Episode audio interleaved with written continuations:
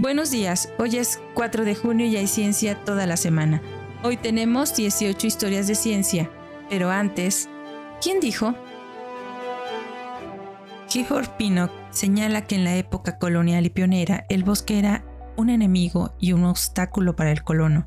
Tuvo que ser talado, pero ahora todavía no hemos llegado a tener el debido respeto por el bosque y a considerarlo como una parte indispensable de nuestros recursos uno que se destruye fácilmente, pero que es difícil reemplazarlo. Uno que confiere grandes beneficios mientras perdura, pero cuya desaparición va acompañada de una serie de malas consecuencias no previstas fácilmente y positivamente irreparables. Descúbrelo al final del episodio. Historia de ciencia número 1. Método de crisol. Benjamin Huntsman nació el 4 de junio de 1704, inventor inglés cuya invención del método de crisol para producir acero fino o para herramientas hacia 1740 permitió la producción de acero a escala comercial, con una composición uniforme.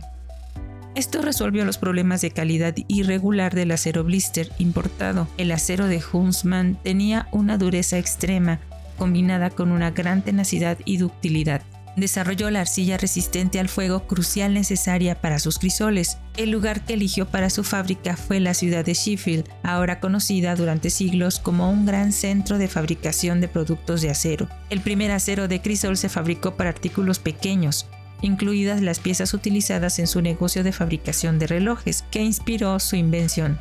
Su relojería continuó hasta 1751 cuando comenzó la producción de acero a tiempo completo.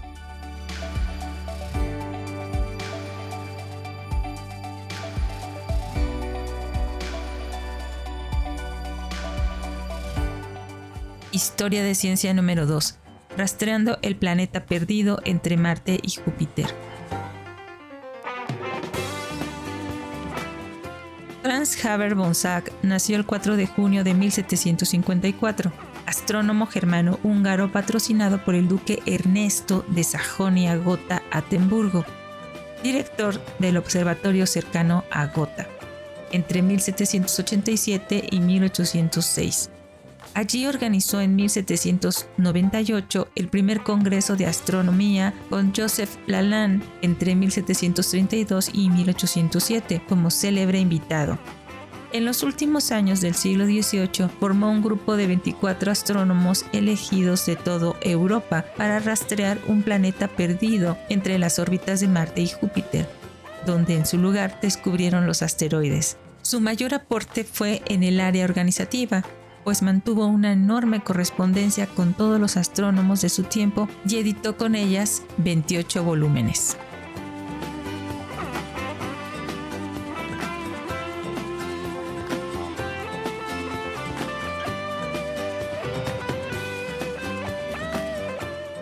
Historia de ciencia número 3. Nitrógeno. Jean-Antoine Claude Chaptal nació el 4 de junio de 1756 químico francés, autor del primer libro sobre química industrial, también acuñó el nombre nitrógeno. Su actividad técnica abarcó un campo amplio, como mejoras en la fabricación del ácido sulfúrico, salitre para pólvora, azúcar de remolacha, vino, tintorería, blanqueo y otras. Fue el primero en producir comercialmente ácido sulfúrico en Francia en su fábrica de Montpellier. Su carrera abarcó el periodo tormentoso de la Revolución Francesa. Fue arrestado, pero más afortunado que el genial Antoine Lavoisier, quien fue guillotinado, luego fue liberado para administrar las plantas salitreras de Grenelle. También ayudó a organizar la introducción del sistema métrico.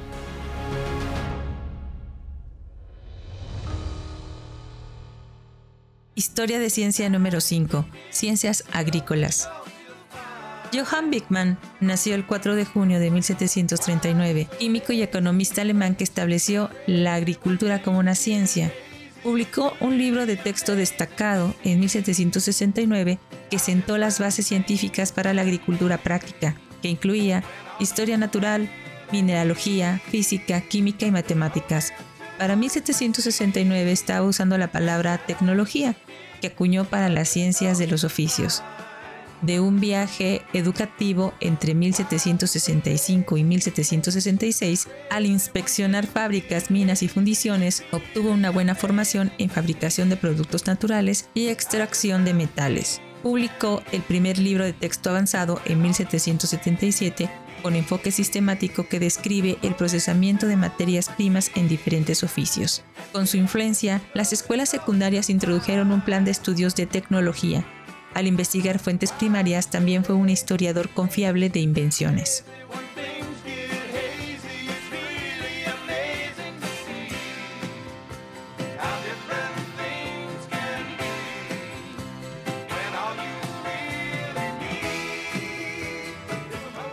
Historia de ciencia número 5. Reacciones. Jacob Volhard nació el 4 de junio de 1834 químico alemán que descubrió junto con su alumno Hugo Erdmann la reacción de ciclación Volhard-Erdmann, también responsable de la mejora de la halogenación Hell-Volhard-Zelinsky.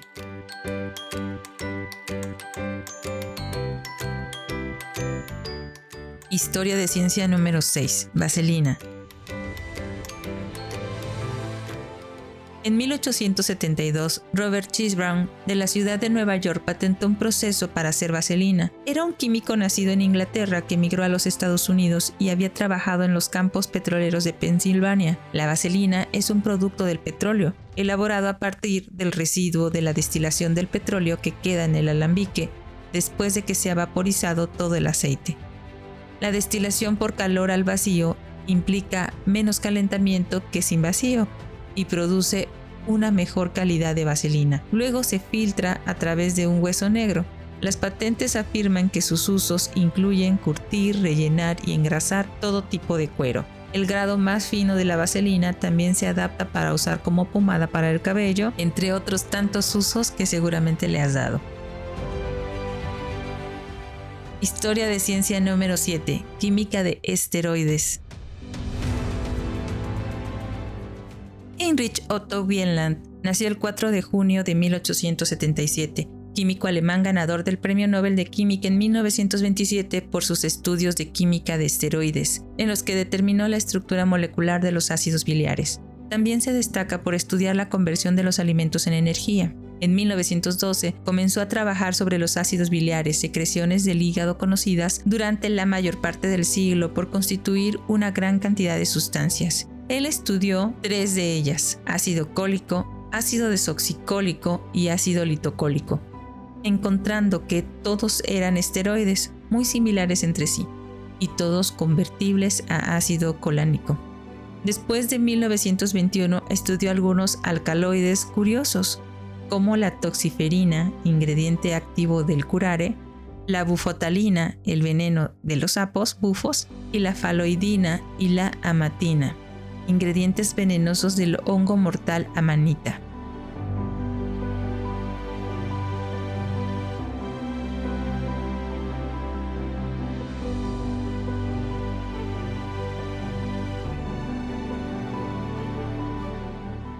Historia de ciencia número 8. Geomorfología de los paisajes desérticos. Elliot Blake Welder nació el 4 de junio de 1880 geólogo estadounidense que contribuyó mucho al campo de la geomorfología, especialmente en el origen y la evolución de los paisajes desérticos y la investigación de la glaciación de las montañas, en las montañas rocallosas, la Sierra Nevada y en China. Al comienzo de su carrera en la Universidad de Wisconsin, impartió el primer curso sobre sedimentación de los Estados Unidos. Investigó el sitio y el área circundante propuesta para la presa Hoover. Blake Weather uno de los primeros defensores de la teoría de que, de hecho, el origen del cráter en Arizona fue a partir de un impacto meteórico. Entre los cargos que ocupó en varias asociaciones se destaca como presidente de la Sociedad Geológica de América. También es el papá del zoólogo Richard Blake Weather.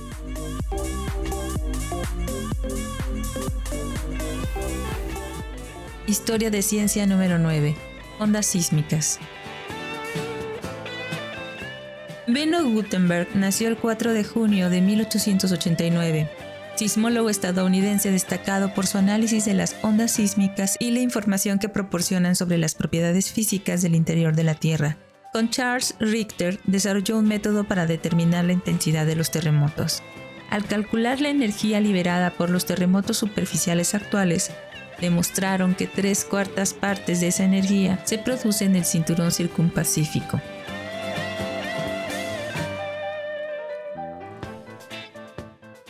Historia de ciencia número 10. La primera demostración de radio pirateada. En 1903, Neville Mascheline pirateó una demostración del sistema de comunicaciones de radio Marconi en la Royal Institution de Londres.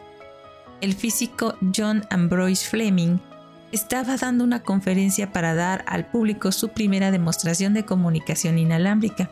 El pionero de la radio italiana Guglielmo Marconi estaba en su estación de radio en lo alto de un alcantilado en Polu, Cornualles, a 300 millas de distancia, preparándose para enviar la señal en código Morse.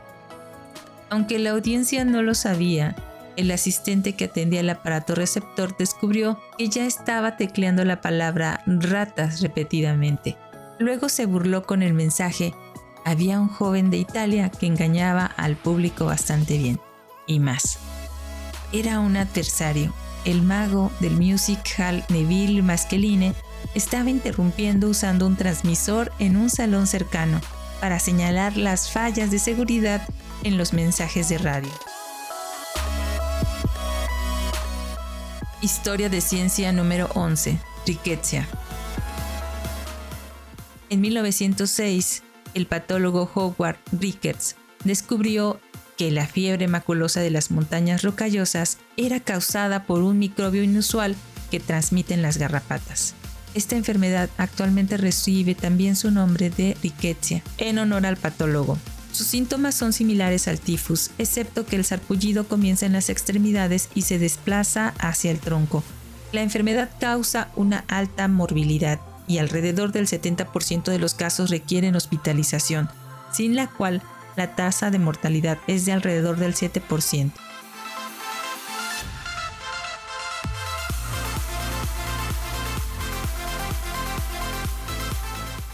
Historia de ciencia número 12.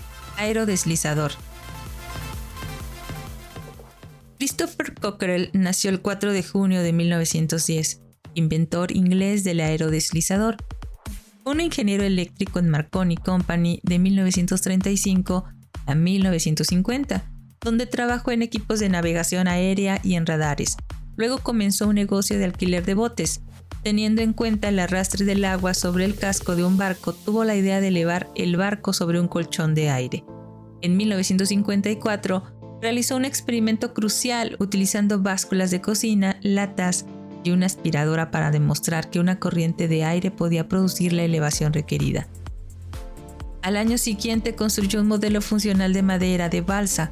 El primer prototipo escala SRN1 pesaba 7 toneladas y era capaz de alcanzar los 60 nudos. Cruzó el Canal de la Mancha en 1959 con Cockerell a bordo.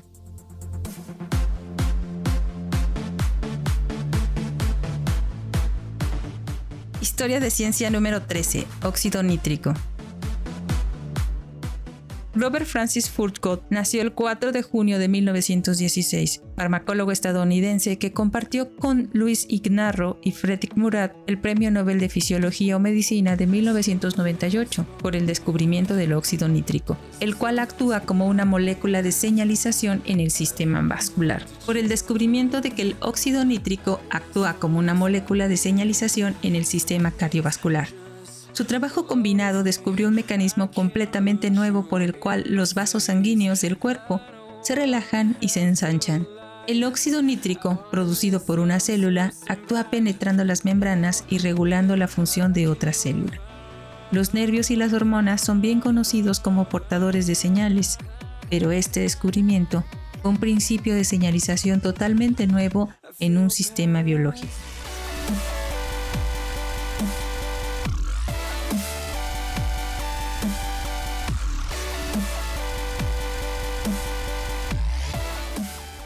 Historia de ciencia número 14. ADN extinto clonado. En 1984, un estudio informó de la clonación de secuencias de ADN de un animal extinto, el cuagua, parecida a un caballo con rayas de cebra en la parte delantera de su cuerpo, que habitó Sudáfrica hasta que fue exterminada por los cazadores a principios del siglo XIX. Usando muestras de la piel del cuagua de más de 140 años en el Museo Alemán, tres científicos de Berkeley lograron extraer suficiente ADN de la carne del animal para determinar algunas de sus secuencias de pares de bases, los peldaños moleculares que unen las dos mitades espirales de una molécula de ADN. Los problemas técnicos dificultan el estudio del ADN antiguo, ya que estas moléculas suelen estar muy fragmentadas, pero se pudo demostrar que el ADN del coagua estaba más estrechamente relacionado con la cebra que con el caballo. Este artículo se publicó en la revista Nature número 312 de 1984.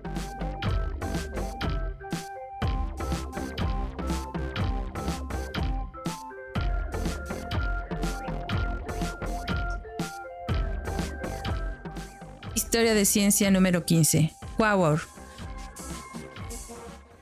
En el 2002 se descubre Quaoar, un planeta enano en el cinturón de Kuiper, una región de planetesimales helados más allá de Neptuno. Quaoar es un objeto no resonante, cubeguano. Mide aproximadamente 1.121 kilómetros de diámetro, aproximadamente la mitad del diámetro de Plutón. El objeto fue descubierto por los astrónomos estadounidenses Chad Trujillo y Michael Brown en el Observatorio Palomar el 4 de junio del 2002. Se han encontrado signos de hielo de agua en la superficie de Quaoar, lo que sugiere que el criovulcanismo puede estar ocurriendo ahí. Una pequeña cantidad de metano está presente en su superficie que solo puede ser retenida por los objetos más grandes del cinturón de Kuiper.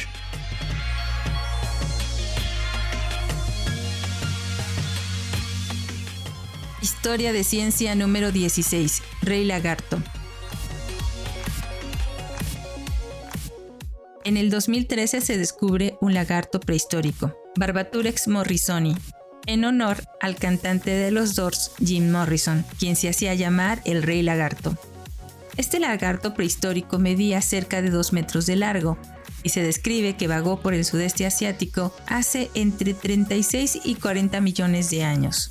Se cree que las temperaturas más altas en ese momento ayudaron a que este animal evolucionara a su tamaño inusual. Los científicos se sorprendieron al descubrir que este reptil compitió con éxito por el alimento contra los mamíferos. El estudio se publicó en las actas de la Royal Society.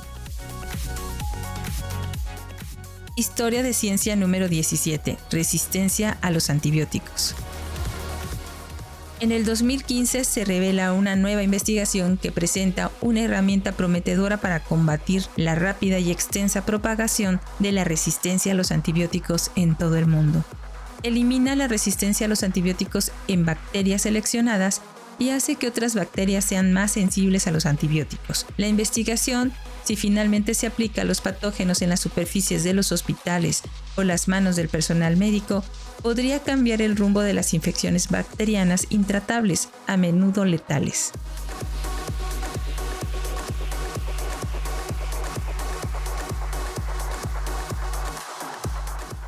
Historia de ciencia número 18. Bosón de Higgs. En el 2018, el experimento Atlas y el experimento CMS del CERN observan por primera vez el acoplamiento directo del bosón de Higgs con el quark top.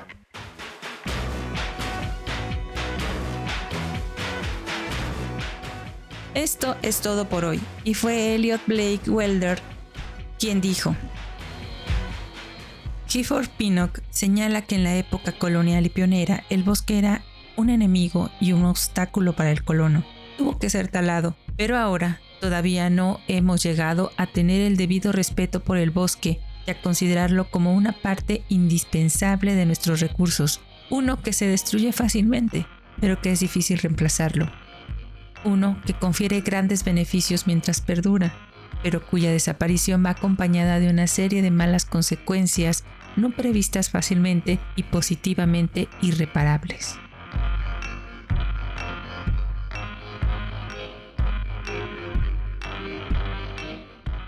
Muchas gracias por escucharnos. Recuerda que si quieres contactarnos, colaborar o requieres las fuentes de la información, por favor no dudes en escribirnos. Nos encuentras como Cucharaditas de Ciencia en Instagram, Twitter, Facebook, TikTok y en cucharaditasdeciencia.com.mx o puedes escribirnos a cucharaditasdeciencia.gmail.com. También puedes escucharnos en Spotify, Anchor, Apple Podcast y Google Podcast. Desde nuestra cabina de grabación en el corazón de Jalapa, Veracruz, México, te abrazamos con afecto. Disfruta el día. Disfruta el día.